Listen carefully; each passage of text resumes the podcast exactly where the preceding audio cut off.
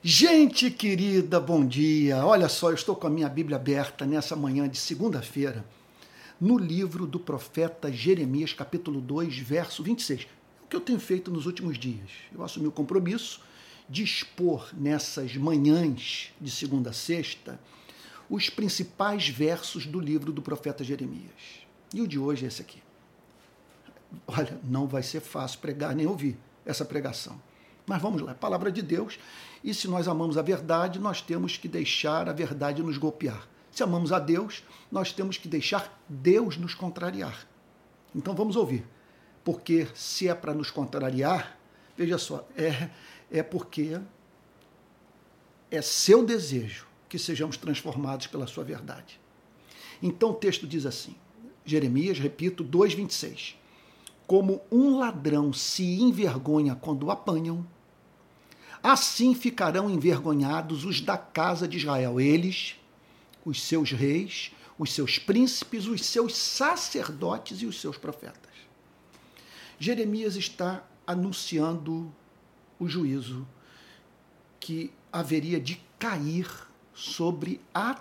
Eh, preste atenção nisso, a totalidade da nação, do povo de Israel.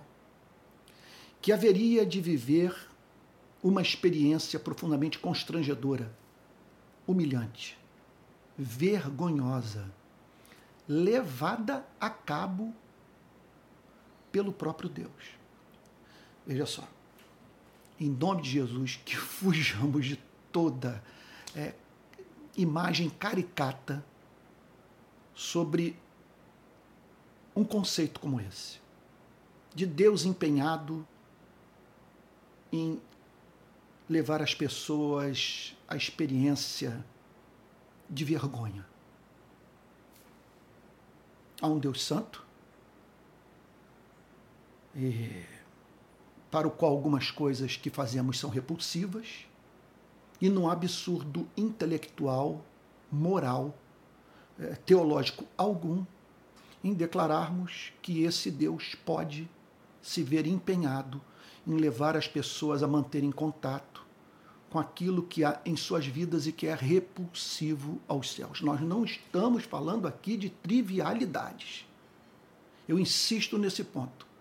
Nós não estamos aqui lidando com um Deus neurótico, insensível, uh, despótico, uh, meu Deus, que exige bizarrices, tolices, idiotices da vida dos seres humanos para nós termos uma ideia daquilo sobre o que Jeremias estava falando, basta olharmos para o verso 34 desse mesmo capítulo, que denuncia um dos motivos pelos quais Deus levaria ao, o povo a uma profunda experiência de humilhação. Ele diz assim: olha só, nas bordas das suas roupas se achou também o sangue de pobres e inocentes que não foram surpreendidos no ato de roubar.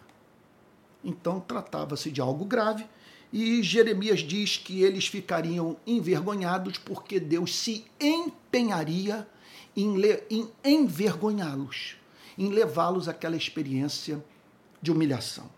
Então, o que está envolvido nessa história? Vamos lá. Em primeiro lugar, o texto nos leva a crer que Jeremias estava anunciando o juízo de Deus sobre uma nação que havia trivializado a revelação, a verdade, o conteúdo da lei. Eles se recusavam a ouvir a palavra de Deus e muito menos a se submeterem intelectual e moralmente à verdade revelada. Isso era trágico, porque o povo havia sido objeto de uma de uma bondade toda especial. Deus havia se revelado a Israel como não é, se revelou a nenhuma outra nação. O conjunto de leis representavam a manifestação do caráter de Deus, de um Deus que chamava aquela geração, dentro das suas limitações, é bem verdade, a reproduzir o caráter do Criador, de modo que as nações vizinhas e todas aquelas que tivessem contato com Israel tivessem uma ideia de quem é o Deus verdadeiro. Israel simplesmente trivializou esse chamado ao banalizar a verdade. Israel praticou o mal, aquilo que era repugnante aos olhos de Deus, que representava uma afronta é, ao caráter de Deus, que demandava de Deus, portanto, uma resposta objetiva ao mal praticado. Também está envolvido nessa história, veja só, uma profecia que haveria de se cumprir mediante a ação soberana de Deus com o intuito de tornar pública, quer dizer, deixa eu, deixa eu é, é, repetir a frase para que ela fique mais, é, é, é, é mais bem estruturada. eu estou querendo dizer o seguinte: Jeremias havia entregado uma profecia, estava entregando uma profecia que levava as pessoas a se darem conta do que as aguardava. Israel teria, é, a, a, teria a sua insensatez tornada pública. Oh meu Deus! Israel veria a sua insensatez tornada pública pelo próprio Deus. Olha, me perdoe aqui, eu não vou gravar novamente, vai com esses erros todos, e eu espero que você entenda que o tesouro habita em vaso de barro quisera que eu pudesse é, comunicar a verdade sem erro, sem deixar o meu mau gênio, as minhas idiosincrasias vazarem, os meus equívocos de português e também os meus lapsos de memória. Mas vamos lá, estou lutando, porque essa, essa, essa mensagem é muito importante para a igreja do nosso país. E eu peço, portanto, que com muita paciência você ouça o que eu passo a lhe dizer o povo havia cometido uma grande insensatez. Pense na cena do ladrão apanhado no ato de roubar. Que constrangimento. Ele havia tentado fazer aquilo às escondidas. É claro que ele não estava chamando a atenção uh, do povo para o crime que estava praticando. Contudo, ele é flagrado e aí, portanto, descobre-se o seu erro. Quer dizer que, uma vez tornado público, inviabilizava sua vida em sociedade, humilhava e o expunha ao castigo. Portanto, ele seria visto como insensato e, e se perceberia como tal. É isso que está dizendo. Ele, ele experimentaria uma grande vergonha. O que o profeta está dizendo é o seguinte: que, ele, que a coisa seria assim, tão evidente, que ele não tentaria se justificar. Simplesmente ele, ele experimentaria a mais profunda vergonha. É isso que o texto está dizendo. Não havia o que justificasse o erro. É o que o profeta está comunicando. Então, é aquela sociedade haveria de descobrir mais adiante. Isso aqui tem, que eu passo a falar tem íntima relação com o que está em curso no protestantismo brasileiro, nas igrejas evangélicas do nosso país. Porque o texto está dizendo o seguinte: que o povo tomaria conhecimento do fato de que, meu Deus, houve um conluio entre o povo, os reis, os príncipes, os sacerdotes e os profetas. Poder público, olha só, poder público, o povo, o poder religioso, quer dizer, os detentores do poder econômico, todos estariam, é, veja só, envolvidos na prática pecaminosa, é fruto da, da retroalimentação ou da mútua alimentação. O que eu estou querendo dizer? alimentava a loucura do outro.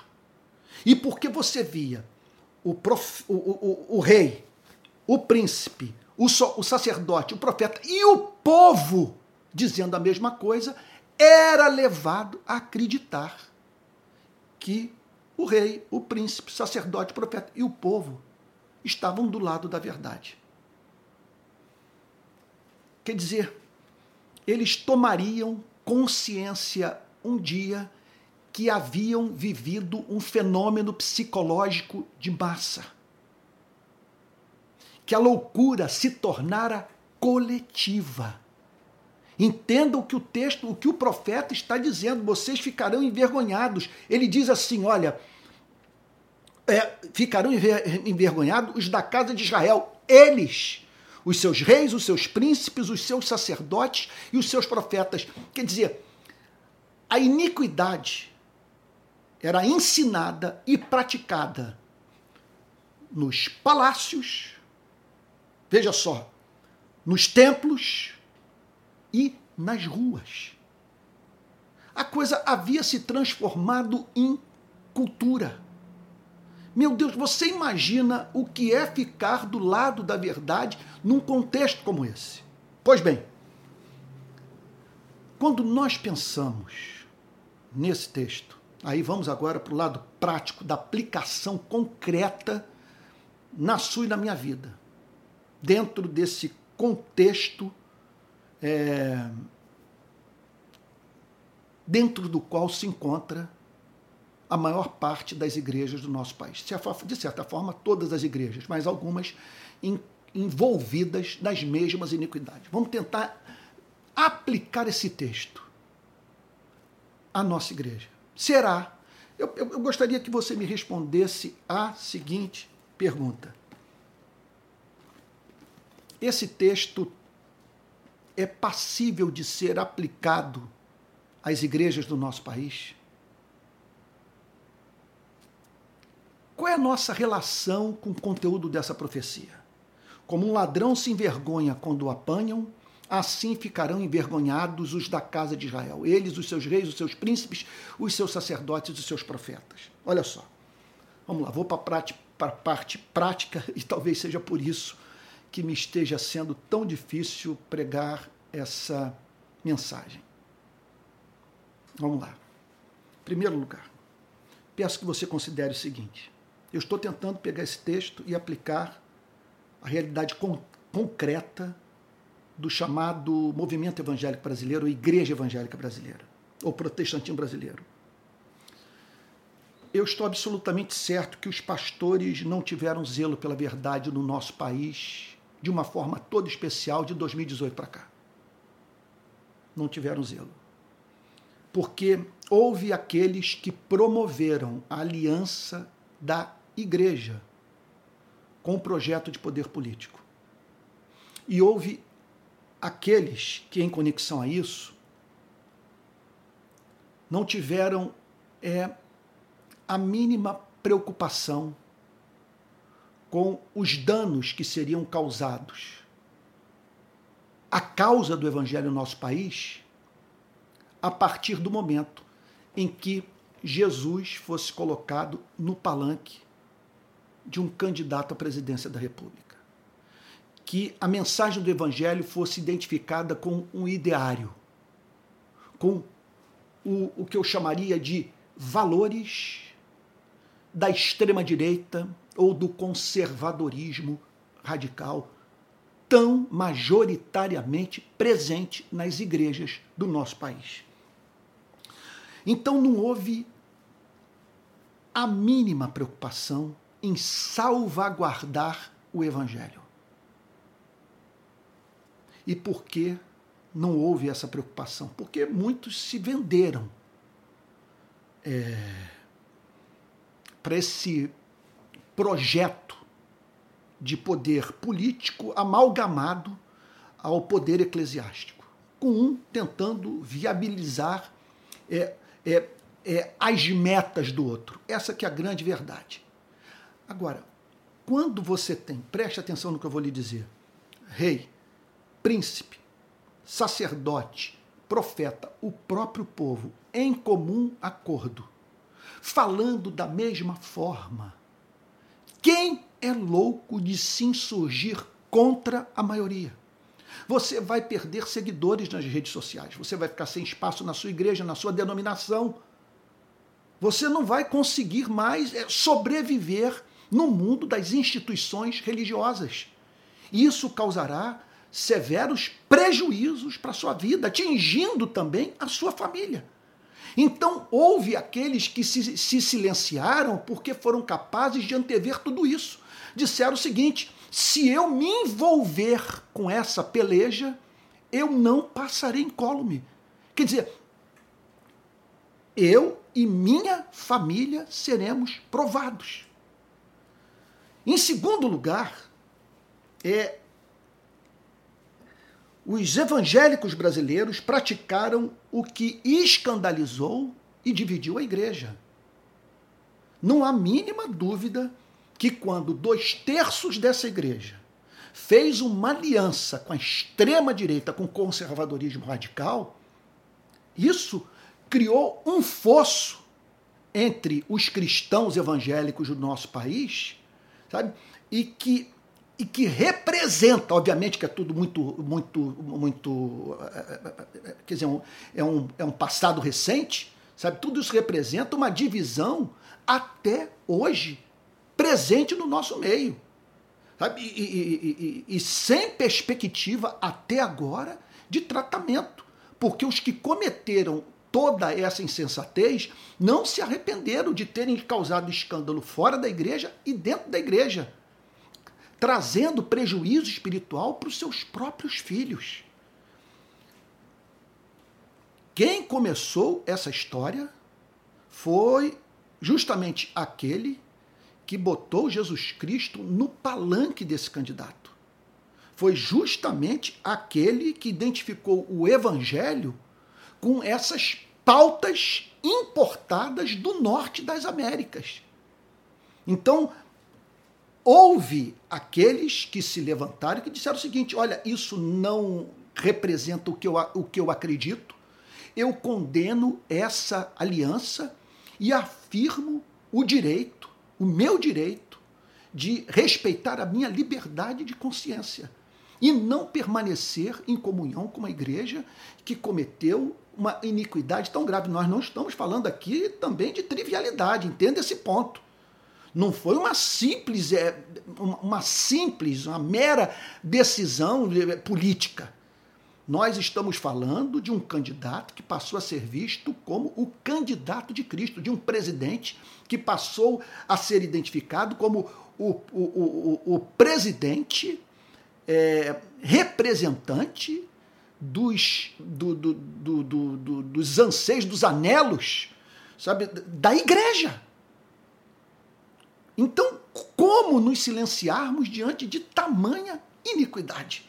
E mais ainda, eu diria, e olha, não foram poucas as ocasiões em que eu me levantei para dizer que o que aconteceu no 8 de janeiro, naquela tentativa de golpe, naquele, eh, naquele ato de vandalismo contra os três poderes da República, olha, durante anos eu disse que nós chegaríamos àquele ponto e fui chamado de falso profeta, de radical é, e de uma pessoa que alarmista, quando eu percebia com muita clareza que estava em curso uma tentativa de golpe no nosso país e que contava com a mão de obra da igreja.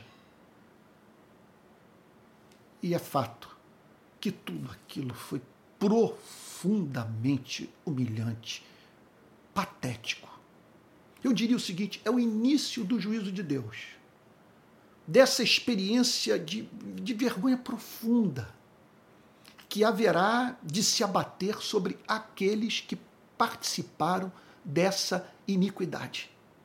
Da associação do nome santo do Senhor Jesus sabe, com algo tão oposto ao espírito, aos ideais do Evangelho de Cristo o que houve no nosso país se assemelha profundamente à descrição que Jeremias faz do caos moral instaurado em Israel. Olha, é impressionante a semelhança, porque Jeremias pôde perceber que povo, reis, príncipes, sacerdotes e profetas estavam em comum acordo. Foi o que houve no nosso país. Grande parte dos pastores, dos influenciadores digitais, conforme se costuma chamar, esses que estão na rede social, é, é, é, é então produzindo material, divulgando suas ideias. Quer dizer, houve um conluio entre esses, os detentores do poder econômico, os detentores do poder político. Foi uma coisa impressionante. A tal ponto que se transformou em fenômeno psicológico de massa. Já estamos vivendo um profundo constrangimento diante de tudo que houve. Vimos que a igreja se envolveu com iniquidade. Ela fez o vergonhoso. Está nua em praça pública. Então, o que eu espero é que essa luz seja projetada sobre as mais diferentes, sobre todas as denominações do nosso país de modo que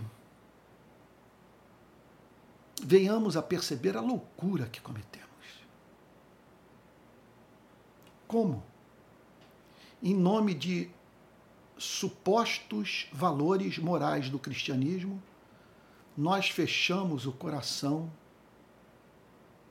dos de dentro e dos de fora para a pregação do Evangelho que é o poder de Deus para a salvação de todo aquele que crê. E a verdade que não apenas liberta, como viabiliza a promoção desses mesmos valores.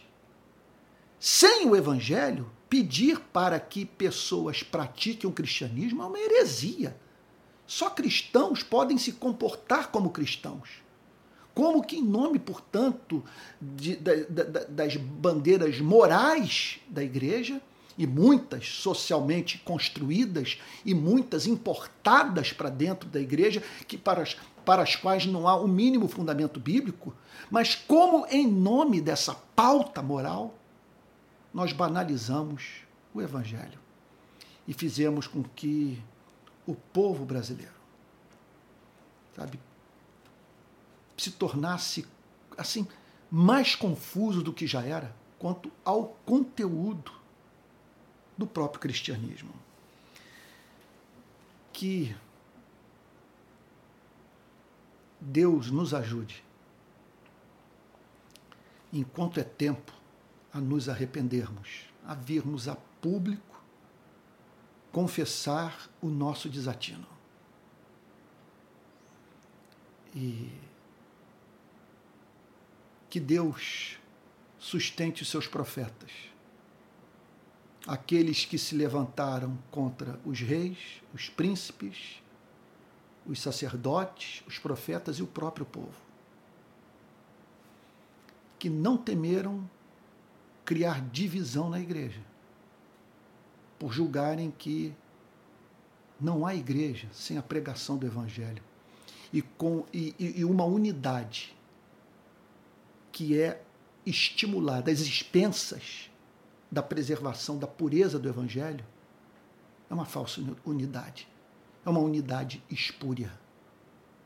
Porque é, não dá para ter igreja sem o Evangelho. E o Evangelho precisa ser defendido no nosso meio, a tal ponto que a sua verdadeira proclamação atinja as igrejas. Que a evangelização comece pelas igrejas que compõem o chamado protestantismo brasileiro. E isso de modo a tirar do meio da igreja aqueles que não se converteram e não vão se converter nunca. Levar a Cristo os que haverão de se arrepender e trazer para o seio da igreja aqueles que, por verem essa obra de reforma e avivamento ser posta em curso, encontrarão sentido para finalmente frequentarem uma igreja evangélica no nosso país. Vamos orar? Pai Santo.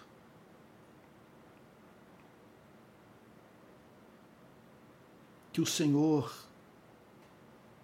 é, nos ajude a olhar para o vergonhoso que ocorreu nesses últimos anos, a fim de que nos arrependamos.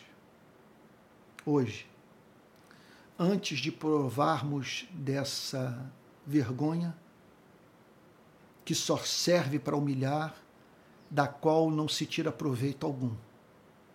Senhor, nós queremos é nos envergonhar na tua presença. Pedir a ti perdão, Senhor.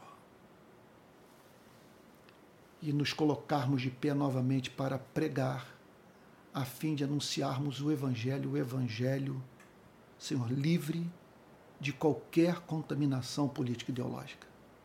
É o que te pedimos em nome de Jesus, com perdão dos nossos pecados. Amém. Amém. Bom, não foi fácil falar, eu sei que não foi fácil ouvir, mas a exposição do livro de, de Jeremias é essa, ela é, é muito contundente.